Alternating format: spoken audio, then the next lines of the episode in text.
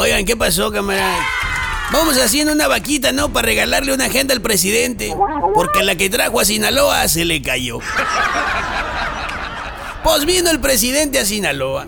Dicen que llegando a Sinaloa le preguntaban, oiga, presidente, ¿cómo va a querer sus mariscos? Y él respondió, sin prensa.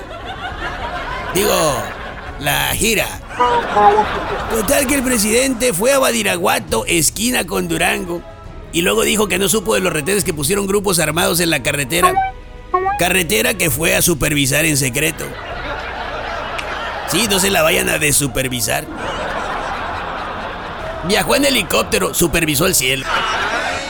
No cabe duda que el presidente es el que todo lo ve y cuando le conviene, nada lo sabe.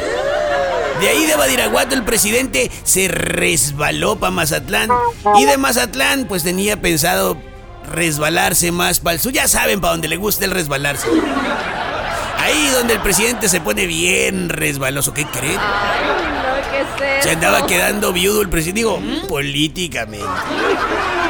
Así iba transcurriendo su fin de semana el presidente cuando de repente que se cae una avioneta con su alcaldesa favorita dentro. Y la alcaldesa Geraldine. Ni por los incidentes aéreos en el aeropuerto internacional de la Ciudad de México se había preocupado tanto el presidente como por el incidente ese de la avioneta de Geraldine.